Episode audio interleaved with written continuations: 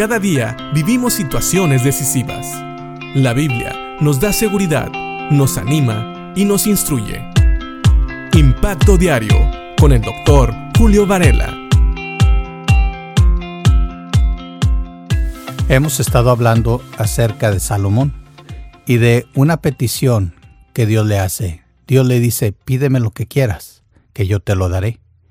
Y vimos cómo antes de contestar, Salomón, aunque todavía no era considerado el hombre más sabio sobre la tierra, realmente hace algo inteligente. Él recuerda a Dios, él recuerda quién es Dios, recuerda la fidelidad de Dios, pero también él medita sobre sí mismo. ¿Quién es él? ¿Qué es lo que está haciendo? Él estaba cumpliendo una labor muy importante. Dios lo había puesto por rey. Y de hecho, Salomón menciona que Dios lo puso en medio de su pueblo escogido, una nación tan grande y numerosa que no se puede contar, dice Salomón en primer libro de Reyes, capítulo 3, versículo 8. Así que Salomón pide lo siguiente. Dice en el versículo 9, Dame un corazón comprensivo para que pueda gobernar bien a tu pueblo y sepa la diferencia entre el bien y el mal. Pues, ¿quién puede gobernar por su propia cuenta a este gran pueblo tuyo? Fíjense bien, aquí como mencioné anteriormente, Salomón no era todavía el hombre más sabio sobre la tierra, pero él supo considerar su situación, él supo considerar la tarea que Dios le había dado. Él menciona que es un pueblo grande. Y él dice, ¿quién podrá gobernar este pueblo tan grande? La reina Valera dice que Salomón le pide a Dios un corazón entendido para juzgar a tu pueblo y para discernir entre lo bueno y lo malo. ¿Tú crees que esta petición le agradó a Dios?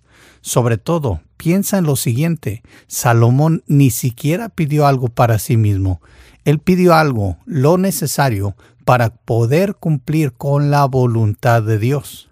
La voluntad de Dios para Salomón es que él fuera el rey de este pueblo, es que él gobernara a este pueblo con rectitud, con un corazón recto. El Señor ama a los justos, y seguramente Salomón sabía esto. Así que él quería un corazón con el cual pudiera discernir lo que era bueno, lo que era malo y sobre todo tener la sabiduría para gobernar a un pueblo grande. Sabes, muchas veces Dios nos pide hacer cosas que están por encima de nuestras capacidades. Pero si Dios te lo pide, es porque Dios te va a capacitar para hacerlo. Sin embargo, tenemos que ser como Salomón. Tenemos que ser inteligentes y ver nuestra condición y pedirle a Dios lo necesario para que podamos cumplir con la labor que nos ha encomendado. El siguiente versículo nos dice que a Dios le agradó esto. Dice el versículo 10 del capítulo 3 de Primera de Reyes. Al Señor le agradó que Salomón pidiera sabiduría. Así que lo que pedimos y es a favor de la obra de Dios y es a favor de la voluntad de Dios, siempre va a ser bien visto por el Señor. Salomón pudo haber pedido otras cosas, pero él, movido seguramente por el Espíritu Santo, pidió lo necesario para cumplir con la voluntad de Dios. Otra vez te pregunto, si Dios te hiciera esta pregunta, si Dios te pusiera enfrente esta petición y te dijera, pídeme lo que quieras, que yo te lo daré. ¿Qué le pedirías? Sigue meditando en esto y que Dios te bendiga.